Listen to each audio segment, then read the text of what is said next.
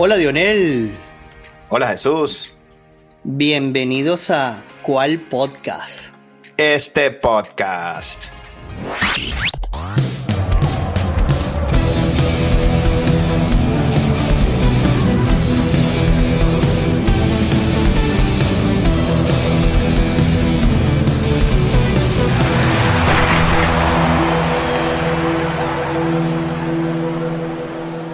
Bueno, mi hermano, hoy nos reunimos para que conversemos del el juego de hockey del Winter Classic, ¿vale? Que tuviste la oportunidad de estar presente.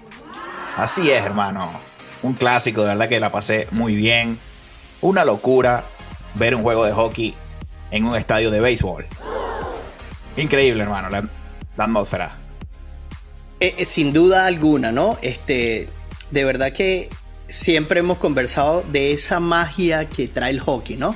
Sí. Y el que puedan ver un juego 47 mil personas, hermano. Fue un completo llenazo.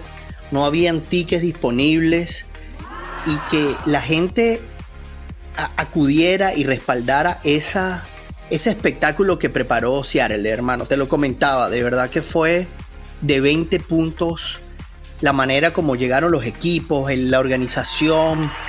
El clima no era el más favorable para el hockey outdoor porque tenemos que reconocer esto, ¿no? Que, que ellos quieren volver a los inicios donde ellos jugaban en esos lagos. Eh, es, es, un, es un tipo de tradición que, que viene después del año nuevo, ¿no? Que quieren hacerlo ese primer día del año donde las temperaturas por lo general en estos lados de, Norteamérica son bastante, bastante fríos, han querido conservar esa, esa tradición, ¿no? Estos últimos cuatro años han venido siendo sede equipos de béisbol, ¿no? Sí. Eh, cuatro años, los últimos dos años atrás fueron en el Estadio de Minnesota, el año pasado fue en el Estadio de Boston, en el Fenway Park, y este año fue el T-Mobile Park, el que les rindió los honores de presentar esta experiencia, porque es como tú decías, no, no, no importaba el ticket, era el, el sentir eso. Cuéntanos de tú que estuviste allí desde muy temprano, compartimos esas fotos, e, esos videos. De verdad que, que nos hiciste, nos hiciste sentir que estábamos allí. Cuéntanos un poquito más. Bueno, gracias. No, hermano, mira, cuando tú vives esta experiencia, tú dices, el hockey de verdad tiene algo especial cuando yo, cuando yo entré al estadio, ¿no? Siempre con la mente de que este es el estadio de béisbol. Yo iba con mi mente de béisbol, y, pero parecía raro porque los colores son totalmente diferentes. El azul del, del Kraken, el azul oscuro con el rojito. Y cuando entras y ves todo eso blanco y, y, todo, cambiaron todo el estadio, hermano, a los colores de los Kraken. Yo quedé con la boca abierta. Y dije, bueno, aquí no importa lo que pase, ya solamente entrar aquí y tomar este video, ya pagó la entrada, como quien dice. Y hermano, de verdad que, eran muchos detalles que tenía allí. Había una pista pequeña donde jugaban los, niños, había unos niños jugando uniformados de los Kraken, en una pista de hielo como esa que comentas, de, la calle, ¿no? Y yo creo que ahí fue donde la organización llevó ese, ese sentimentalismo de tener esa pista, digamos que natural, de un lago, porque fue lo que simularon allí, y jugaban unos niños eh, al hockey. Y yo creo que ahí está la esencia de este Winter Classic una belleza ver a los niños ahí disfrutar. Los niños no les interesaba nada más. Habían fuegos artificiales, conciertos dentro de allí y los niños jugando hockey. Increíble, hermano. La organización fue fabulosa. E, el, hecho de, cómo llegaron los equipos, ¿no? Hay que reconocer que eh, el equipo anfitrión fue los Krakens y jugaron contra, contra los Vegas Golden Knights, ¿no? Campeones. Los campeones son recibidos allí y todos se bajan del autobús vestidos de Elvis, hermano. Yo decía, no, parece que lo saben mucho. Ah, pero es que Sierra no se quedó atrás. Entonces ellos llegaron como, como en el mercado que son los que venden el salmón. señor. Y yo decía, no, no puede ser. O sea, ya lo hicieron todo. No, no, no, no, espérate un momentico. Cuando llegan al estadio y están simulando que van caminando sobre el embarcadero, en la presentación, en vez de tener cheerleaders o alguna cosa, eran pescaderos lanzando salmones de un lado al otro mientras ellos caminaban. Yo decía, o sea, ya no jueguen, hermano, ya lo hicieron todo. Sí, no hacía falta más. Representaron a Seattle con en, su esencia, e, esa lucha de la gente por el mercado, que eso lo hayan marcado, el traer a, Las Vegas con, con Elvis, ¿sabes? ¿Qué, ¿Qué, es Las Vegas? Sí. Es, Elvis Presley. Y todos llegaron con sus vestidos, con sus pelucas. no, fue una fiesta de verdad demasiado bonita. Era una fiesta ya. A mí no me importaba ya el juego en sí. Ya, ya esa parte para mí valía todo. Y luego el himno, hermano, que bueno, se te aguan los ojos, porque verdad fue una belleza también el espectáculo. Pasa un helicóptero con un señor guindado allí, con la bandera, hermano. Yo dije, no, bueno, ¿qué no, más no, No. Mándanos a la guerra. Sí, no, no, no. Es, la verdad, no, no. Es impresionante. Es, que lo decía, el espectáculo fue demasiado, demasiado bueno. Y ojo que no hace falta hacer tantas cosas rimbombantes, ¿no? Porque recuerdo a Las Vegas, hablando de Las Vegas, cuando recibieron el, título, hicieron una fiesta al estilo Las Vegas. Pero aquí con algo un poquito más, digamos, folclórico de Seattle, queda muy bien. Y, yo creo que la, ciudad se va muy feliz de haber visto esto que presentó la organización. Muy bonito. No, y, el llenazo, hermano, que, que Seattle se volcara a esto, ¿no? 47.313 personas pagaron por estar allí. Más todos los conciertos, más lo que tú dices del Fan Fest, estos niños disfrutando de jugar allí al lado de estas superestrellas. Eh, es que tú veías en los jugadores, hermano, que, que era otra atmósfera. Y lo jugaron a por todos hubo golpes, hubo eh, estrellos contra el hielo, contra las paredes. Sí. Y, algo que no había sucedido jamás, hermano. Seattle ganó 3 a 0 contra los campeones, hermano. Es la primera vez en la historia de los Winter Classic que un equipo no anota goles. Uy, uy, uy. Y dejaron en cero a los campeones, hermano. Es que Joy Dacor estaba inspirado, hermano. Y sigue inspirado. Ayer fui al estadio, una pared, le metieron un gol porque se le fue rozando en un pie, porque era otro shootout para Joy Dacor. Y Joy Dacor se metió en la, con la fanática de Seattle. Hay que recordar que el casco de Joy Dacor tiene las barajitas de rookie de los marineros de Seattle. Ahí está Cal Rally. Sí, señor. Está Julio, está Ichiro, está Ken Griffey Jr., está Edgar Martínez. Eh, Joy Dacor está conectado con la ciudad de Seattle. Cuando culmina el juego y Joy Dacor va a dar la entrevista con TNT, la, la cadena. Termina esto y viene Joey Dacor desesperado porque quería tirar el salmón, hermano. Cuando gana los Seattle Kraken, tiene, no podía lanzar el salmón porque lo estaban entrevistando. Necesitaba, necesitaba Julio para poder llegar a las gradas, hermano. Venía como desesperado a celebrar con la fanaticada y alzaba los brazos y le pedía al público eh, el clamor. Y el público desbocaba con Joey Dacor, hermano. Y aquí parece que se nos olvidó que Grubauer está, e, es el titular de este equipo. Nadie se acuerda de Grubauer, hermano.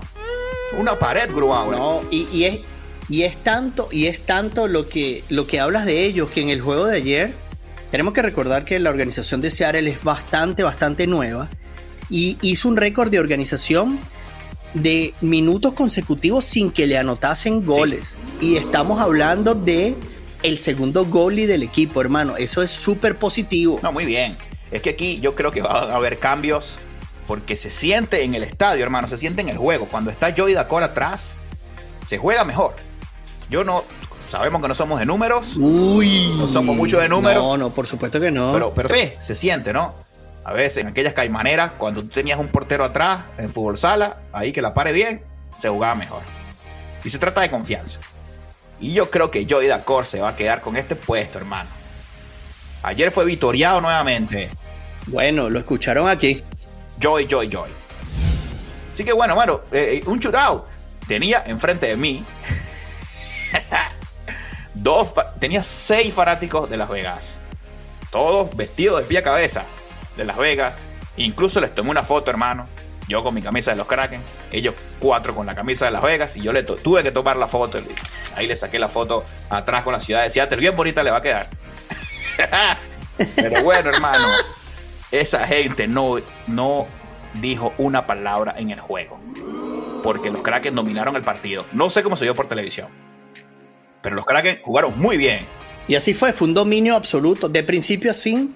Y lo que tú decías, cuando, cuando Las Vegas, eh, porque es un equipo súper ofensivo, hay que reconocerlo, e, esa defensa fue muy sólida. Ya no, no había mucho o poco que hacer ahí. Así es, hermano. Y bueno, bien por los Kraken que han levantado, ¿no? Estaban bastante mal jugando 4 o 5 juegos por debajo de 500. Ahora están dos juegos por encima de 500 y están rozando ahí el comodín. Así que bueno, yo creo que aquí está el despertar. Yo creo que Joey Dacor se va a quedar y los Kraken se pueden meter, hermano. Bueno, ojalá, vale, ojalá, porque por el otro lado, mis Flames también parecieron levantar cabeza, pero aquí converso con todos y ellos están molestos porque ahora comenzaron a ganar. Están jugando al tanking que tanto odio. Hay que aclarar acá lo que significa el tanking. Es que juegas. Juegas a perder. Bueno, no sé. Juegas para atrás para poder buscar jóvenes talentos porque eh, es muy difícil. El, hockey es, de, de, todos los deportes que seguimos, es como el más noble en en cuestiones de dinero, los contratos no son muy grandes, el patrocinio no es tan grande como, como, el, como en el béisbol, esos derechos televisivos, y entonces es difícil mantener estrellas si no ganas campeonatos. Entonces hay tres jugadores acá muy buenos que han sido piezas de cambio y si no los cambian en este momento se van a ir gratis. Entonces ellos quieren como obtener eh, posiciones en el draft por jugadores. Eh, aquí recordamos, eh, si nuestros fieles escuchas saben que he hablado mucho de Johnny, un jugador que se fue a los Columbus Blue Jackets, eh, era el, corazón de, los Flames y, se fue gratis, se fue gratis porque el equipo no podía mantenerle y, y ni siquiera pudieron obtener jugadores a cambio por él. Entonces parece que la organización, es lo que hablan acá un secreto a voces de que están tratando de exponer a estos jugadores, darle más minutos para que estos jugadores como, como equipos que vienen avanzando muy bien, porque hacía muchísimo tiempo que no había eh, a, este, a esta altura de, de, año nuevo tantos equipos con posibilidad de campeonato. Normalmente siempre hablamos de uno, dos, máximo tres. Ahorita estamos hablando de seis o siete equipos que tienen la misma posibilidad de ser campeones, ¿no? Porque no hay nadie que se haya escapado, no hay nadie que haya mantenido desde el comienzo el mismo empuje. Bueno, que Vancouver está volando, ¿no? Sí, pero tenemos a, tenemos a Toronto también que ha ido eh, en ascenso. nuestro equipo rival de acá de Edmonton, los Oilers, han venido jugando muy bien. Entonces, eh, eh, eso cambia el panorama de lo que veíamos hace un par de semanas atrás. Entonces, bueno, es lamentable que hayan organizaciones que tengan que jugar a esto por, bueno, hablábamos cuando hablábamos de Otani, ¿no? De que estas diferencias de equipos que no tienen la misma cantidad de dinero, el, tope salarial del hockey es súper bajito. Entonces, eh, bueno, hay que jugar con lo que se tiene y, lamentablemente para los fanáticos, bueno, va a ser, aparentemente va a ser otro año de sufrimiento. Pero bueno, hermano, recuerdo que hablábamos acá cuando hablábamos de la batalla de Alberta, que los Flames no estaban bien y Edmonton no estaba bien. Edmonton tiene seis juegos seguidos ganados. Es correcto. Tenemos un Conor McDavid jugando a, lo mejor que ha hecho en, muchísimo tiempo de nuevo. Sí, por ahí molestaron al oso y se prendió McDavid. Listo. Y bueno, hermano, tienen seis al hilo y apenas tienen 35 juegos jugados. El que va de primero en el comodín, que es Nashville, tiene 39. Así que Edmonton está a la calladita en el comodín. Y Calgary se metió en una racha de tres juegos, hermano. Después que perdieron aquí con los Kraken. Saludos, amigos. Primera vez. es la primera vez que jugamos en casa en Seattle y perdemos. ¿Sabes que, es así? Yo estaba conmigo. Saludos al señor Leo. Vino aquí a ver su juego conmigo con su camisa de Calgary. Pero bueno, mucho, mucho, mucho crack en ese día. Mucho Kraken ese Y entonces los Calgary están ahí, 39 puntos a 2 de los Kraken, que son hoy el segundo comodín. Esto está muy parejo, hermano. Yo no sé por qué van a ser tanking. Debe ser que ve muy bien a Edmonton. No, ni yo, ni yo, ni yo. La verdad que es difícil entender. Viene un juego pronto entre esa rivalidad que no importa las posiciones, siempre lo hemos hablado. Esto es un Caracas Magallanes, esto es un Yankees Boston. eh, ya no hay boletos. Eh, estábamos viendo con uno de nuestros amigos, Carlos, fieles escucha, de esto que llaman eh, nose bleeding, que estás allá arriba del techo. Estamos hablando de 386 dólares para, tienes que llevar tu oxígeno para poder ver el juego. Entonces, y entonces leo de otros amigos y veo en la televisión de que ya empiezan a hablar de, figuras de cambio. pero tampoco estamos tan lejos, ¿no? Pero bueno, es como te decía, ¿no? Ellos ven el deporte de otra manera y, bueno, saben un poco más que nosotros de ellos. Bueno, vamos a ver, yo mantengo mi esperanza porque me gusta ver competencia, que todos vayan a ganar. Y el hockey lo hace bien. Claro. Vamos a ver, hermano, ¿qué tal? Bueno, ya que habla de fieles seguidores, quiero que anunciemos acá, Ajá. en el capítulo anterior, capítulo número 100, habíamos anunciado un concurso. Y bueno, ya tenemos, eh, también habíamos dicho que íbamos a anunciar los ganadores el día de hoy. Y tenemos, no uno, ni dos, sino tres ganadores, hermano. ¿Qué te parece? Es que lo, lo, merecen, lo merecen. De verdad fue, es para hasta ahora un récord de vistas. Este, nuestros escuchas votaron. Fue muy simpático recibir mensajes personales que de dónde hemos sacado esto. Ya, ya luego se dieron cuenta de que tenemos nuevas mascotas, por eso nos dedicamos a buscar nombres de, de, de estos famosos tanto así, bueno, que la mascota de, Seattle tiene su Instagram y ah, todo. Fue ahí donde yo, yo tuve que hacer la tarea de buscar el nombre del perrito, pues. Mi gran amigo Tucker. Así es, hermano. Tucker, claro que sí. Bueno, vale, anuncia, anuncia, anuncia nuestro, nuestros ganadores allí. A los, a los tres ganadores vamos a, publicar el comentario en YouTube. A los tres que ganaron. Atentos a YouTube. Cuando salga su comentario ahí, van a tener eh, su nombre y bueno, ya nos pondremos en contacto con ustedes para hacerles llegar un fabuloso premio, hermano. Claro que sí, claro que sí, de verdad que lo van a disfrutar. Es un premio relacionado al deporte, de esto que tanto disfrutamos y, gracias, gracias por sus comentarios, de verdad que fue súper ameno. Muy divertido, de verdad que sí. Eh, entiendo que también disfrutaron de, eso, de grabar juntos, de, de, esa novela de Otani, y de todo lo que siguen, seguimos esperando porque no quiero desviarme del tema del hockey, pero falta. Han habido un montón de movimientos en Seattle que no me han parecido, hermano, pero bueno, tendremos que, tenemos que seguir esperando porque hay un equipo entero, desde el catcher hasta el relevo de superestrella esperando contrato, hermano. Esta no existe. Pero bueno, ya vendrán esas cosas. Pero Atentos a los siguientes episodios. Por ahora, hermano, quiero que me digas hoy cuál ha sido el equipo que más te ha gustado. Estamos casi a mitad de temporada. ¿Cuál equipo te ha gustado? Bueno, la, verdad que me ha gustado muchísimo cómo ha venido jugando Toronto. Este, esto es un equipo que parece como los tiburones de la Guaira, que siempre tienen un envión enorme y los fanáticos saben que no van a llegar a ningún lado.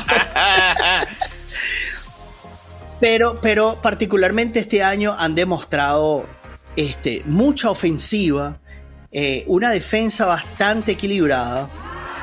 Me ha gustado mucho esto que vengo viendo de, Edmonton, de este segundo aire. Eh, sabes que Conor McDavid es uno de los jugadores que siempre he dicho que hay que seguir, que hay que ver. De verdad que la visión de juego de ese caballero es, e, está en otro nivel alcanzó 700 puntos, que es, eso significa goles o asistencia.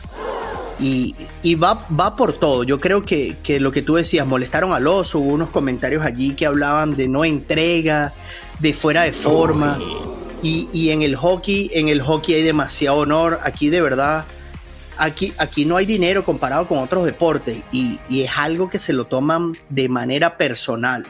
Y Ah, ah, yo creo que van a haber un, par de sorpresas. Este, Las Vegas sigue estando eh, allí, batallando. Fue una sorpresa para muchos ese, ese el no anotar.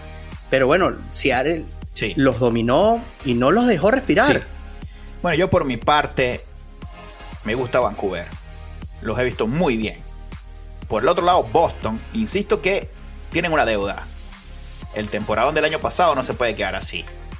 Yo espero que esta gente levante cabeza. Es verdad. Lideran la división. Y vamos a ver si, si de nuevo. De nuevo. Vamos a ver si pueden, pueden llegar a la gloria. Y también Edmonton, como digo, solamente tiene 35 juegos jugados, hermano. Cuidado con Edmonton que va a la calladita. Y cuidado con los míos. Están enchufados. Ajá.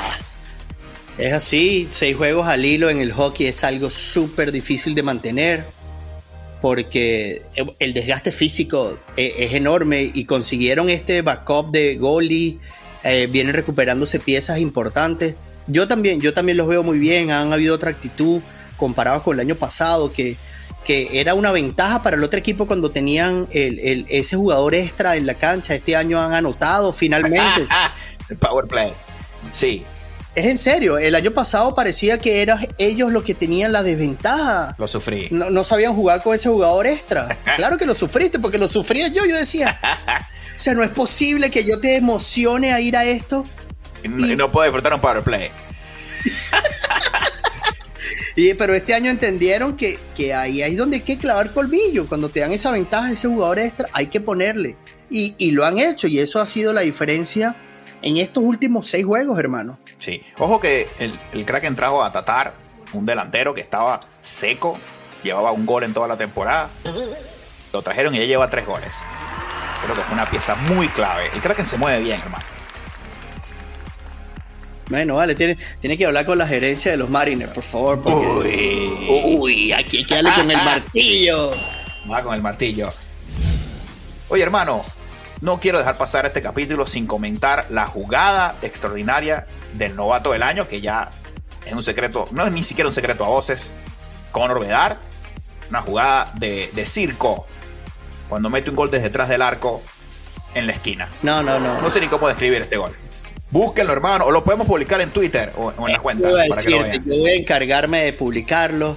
Este, lo que viene haciendo este muchacho, lo decíamos al comienzo de temporada. Hay veces que, que estos novatos número uno eh, hacen mucho ruido y, traen poco. E, este ha sido toda la diferencia. Se ganó su puesto al Juego de las Estrellas, que es algo que la NBA necesita, como esto. Es un honor, eh, enaltecen el poder estar allí.